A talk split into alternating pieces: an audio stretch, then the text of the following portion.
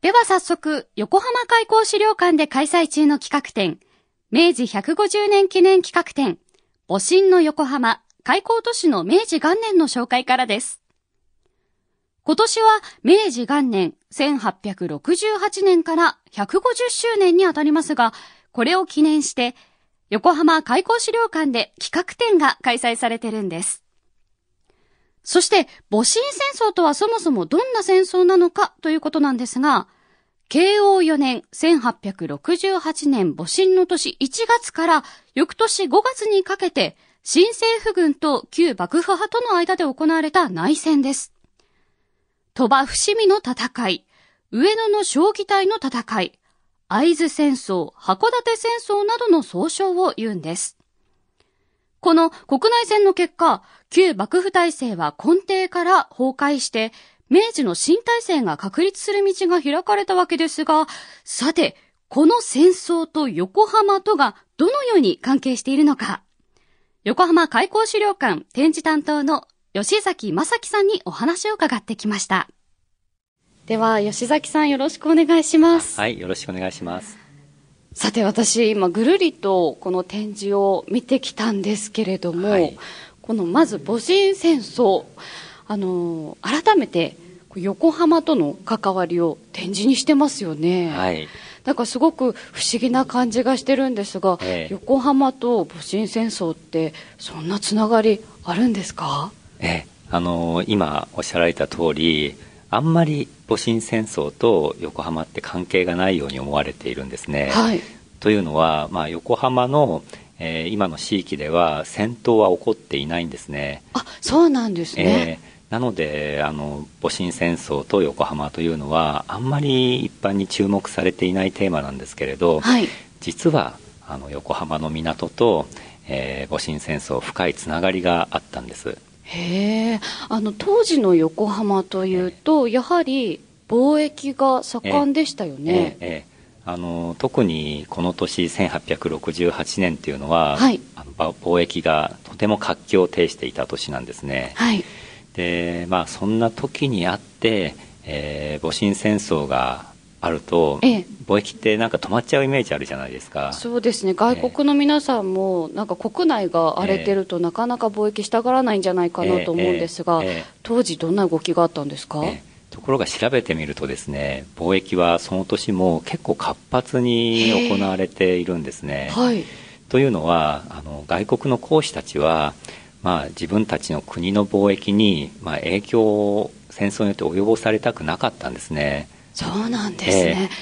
えー、なのでじゃ横浜としての役割っていうのは、えー、その戦争の混乱っていうのを貿易にきたさないようにしたと。そういうことですね。ほう、えー、では早速その中の資料で、私ちょっと気になったものがあるんですけれども、はいはい、この外国軍の横浜警備という展示があります。はいここの場所にはその外国のあの艦隊がたくさん来ていたり横浜港のお写真もあるんですけれども、はい、この時期っていうのは外国が横浜を守ってたんですか？はい。そうなんですえー、この時期あの横浜にですね新政府側の兵士が、まあ、ちょっとはぐれた兵士がこう入りつつあったんですね。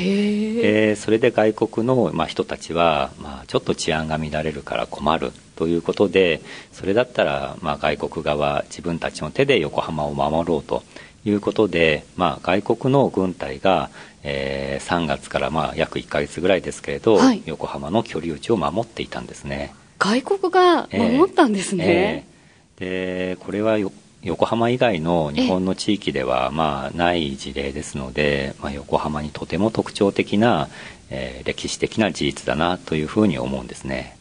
こちらに大きな絵の本がありますけれども、はい、これはイラストレイテッド・ロンドン・ニュースという、まあ、ロンドンで発行されていたイラスト入りの新聞なんですね。はい、でこのイラストの、えー、真ん中にあの肩で風を切るように歩いてくるのは、これは薩摩藩の兵士なんですね。あなんか3人ぐらい男性がこう肩をこう胸張って肩を揺らしながら歩いてるような絵がありますね。えーえーで、えー、その脇で関門を守っているのがこれがヨーロッパの兵士なんです、はい、これってどういうものを書いたものなんです、えこれはあのこの年の3月から、まあ、横浜の、えー、関門をヨーロッパの兵士が守っているという絵なんですね、はい、そして、えー、その真ん中にやってきているのは、まあ、新政府側の薩摩藩の、えー、兵士なんです。でもこの意気揚々と、まあ、横浜の居留地にやってきた、まあ、薩摩藩の兵士の、えー、様子がですね非常にこの生き生きと描き留められているイラストなんですね。そうですね、えー、実はこの薩摩藩の兵士を見てですねえーまあ、洋服を兵士着てるんですけれど、はい、えー、洋服は着ているけれど、まあ、シルクハットを着用する勇気はまだないようだというふうにですねちょっとあの皮肉っぽい目で薩摩藩士を見ているんですね。そんなことが書かれてるんですね、えー、この戊辰戦争の内乱と、えー、イギリス人の、まあ、商人がいたり横浜の情勢っていうのは、はい、まあ、ロンドンの人にとってとても興味があるテーマだったんじゃないかなっていうこともわかるんですね。なるほど。もう一つ気になるのが横浜って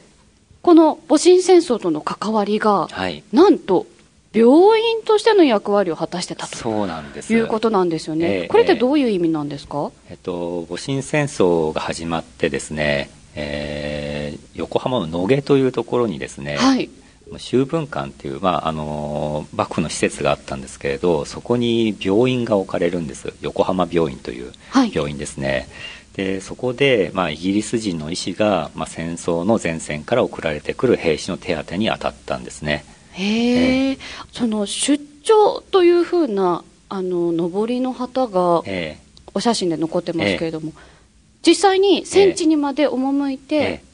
病院というかの役割を果たしてたんですか、あの戦地に赴いたのは日本人医師なんですね、はい、で今回は関関西という、えー、徳島藩の医師がえー、今の北茨城市に開いた野戦病院の日記を展示しています。あこちらがその日記ですね。そうですね。これには何が書かれてるんでしょう？何か面白いエピソードは入ってるんでしょうか？あのこの日記の中にはえー、時間のかかるあの治療に時間のかかる負傷者は横浜病院に送れということと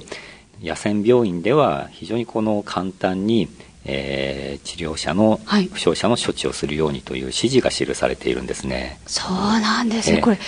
直筆というかもう本物ですね。本物ですね。え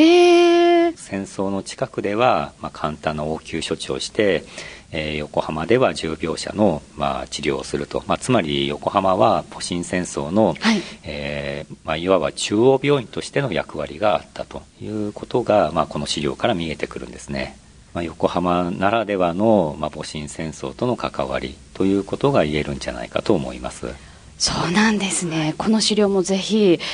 来た方にはね確認してみてほしいですね。そうですね。あの特にこの資料は北海道の陸別町からお借りしているんですけれど、はい、書いた、まあ、関関西という方がですねあの明治になってから北海道の開拓を志して北海道に渡るんですね、はいでまあそういったこの治療に当たった医師の、まあ、数奇な運命で、その人生の、まあ、ある瞬間に、まあ、横浜とも関わりがあったというようなあのストーリーもちょっと感じていただければ面白いかなというふうに思います。そうですね、はい、吉崎さんこちらの展示は手紙に見る戊辰戦争というテーマがありますが、はい。はい、私の目の前にあるのはこれ巻物ですか？はい。えっ、ー、とこれは手紙をえー、後に巻物にあの作り変えたものなんですけれど、はい、えー、大久保利道という明治維新の元勲からあの小松立脇、えー、岩下宝平という、まあ、薩摩藩士に宛てた手紙なんですね。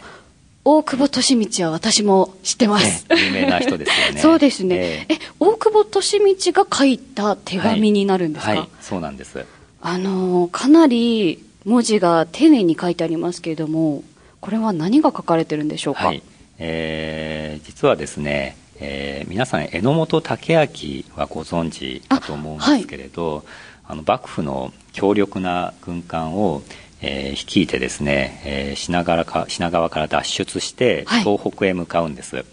で、まあ、大久保利道はですね、まあ、新政府側の、えー、海軍力を強化するために、はい、横浜に来ていたストーンウォールというこれまた非常に強大な、えー、軍艦を、えー、入手しようとして横浜に来るんです。あそうなんですね、えー、ところがですねまだ戦争が継続しているために、うんうん、あのアメリカの中立政策っていうのが、えー、まだ解除できずにえー、このストーンウォールを入手しようとする交渉は失敗に終わるんですね。はい、えー、でその時にですね、まあ、パークスに会って、えー、まあ入手できなかったよっていう話をしたら、はい、まあ、まず東北地方の、えー、平定を、はい、えー、に十分力を、えー、尽くせと。そしてそちらが定まれば何も心配することはないよと。いうことを、えー、イギリス公使から言われたというふうに書いてるんですね。ああ、じゃあこのまずは、戦争を、えー、あの終わらせるために十二分に尽くせと。頑張りなさいよ、ね、みたいなこと。陸での戦争を、はい。えー、終わらせれば、まあ、このストーンウォールが入手できなくても、うん、心配はないよというふうに励まされてはいるんですが、やはり当時の戊辰戦争では、はい、まあ、海軍軍艦の力が非常に大きかったですので、はい、えー、まあ、新政府側としては、まあ、是が非でもこの強力な軍艦を入手したいという、まあ、気持ちが、まあ、ひしひしと伝わってくる書簡なんですね。へえ、そんなことが書かれてるんですね。確かに、船という文字に、えー、あの、矢印のマークをつけて、はいえー、あの、わかりやすくして展示されてますけれども、えー、やっぱりその、大きな軍艦が欲しかった。ということですよね。そうですね。そこはですね、ちょっと崩し字で読みづらいと思うんですけれど、うんうん、ぜひ、鋼鉄船、鋼鉄っていうのは熱い鉄って書くんですけれど、うん、えー、入手いたしたくというふうに書いていますので、はい、まあ、大久保利通がこの強力なストーンウォールをぜひ入手したいということが、うんうん、まあ、この文章からも伝わってくるんですね。解説にはもありますが、ストーンウォールの取引の交渉の場が、まさに横浜だったと。そうだったんです。はあ。まあ、横浜は、あの、まあ、外交交渉の場でもあるんですけれど、うん、こういったまあ軍艦であるとか、まあ、鉄砲であるとか、はい、そういう重機を、えー、輸入する現場でもあったんですね。なるほど、えー、の今まで全く戊辰戦争とは、まあ、関係がないと思われていた横浜ですけれど、はい、まあ、実は戊辰戦争を、まあ、後方から、まあ、支える役割を果たしていたっていうことが、うん、えー、展示資料からわかるのかなというふうに思います。わかりました。まあ、この明治維新の時代っていうのは、まあ、西郷隆盛とか勝海舟とか、まあ、有名な人の歴史が取り上げられますけれど、はい、まあ、有名な人だけではなくて、まあ、外国人、そして日本の庶民、えー、政治家、まあ、いろいろな立場の人が、はい、えー、この戦争にまあ関わりを持っていてでいろいろな思いを持って、はい、えー、動いていた。そしていろいろな運命にまあ巻き込まれていったということを、えー、知ってもらえればなというふうに思っています。はい、わかりました。吉崎さんどうもありがとうございました。はい、どうもありがとうございました。ということで、横浜から見た戊辰戦争という観点で見ると、また違った歴史の見え方がありました。まあ、貴重な資料も本当にたくさんありましたので、ぜひその目で見に行ってください。明治150年記念企画展、戊辰の横浜、開港都市の明治元年は、10月28日日曜日まで横浜開港資料館で開催中です。開館時間は9時30分から夕方5時まで。入館料は一般200円、小中学生は100円となっています。なお、10月7日日曜日と10月8日月曜祝日は入館無料です。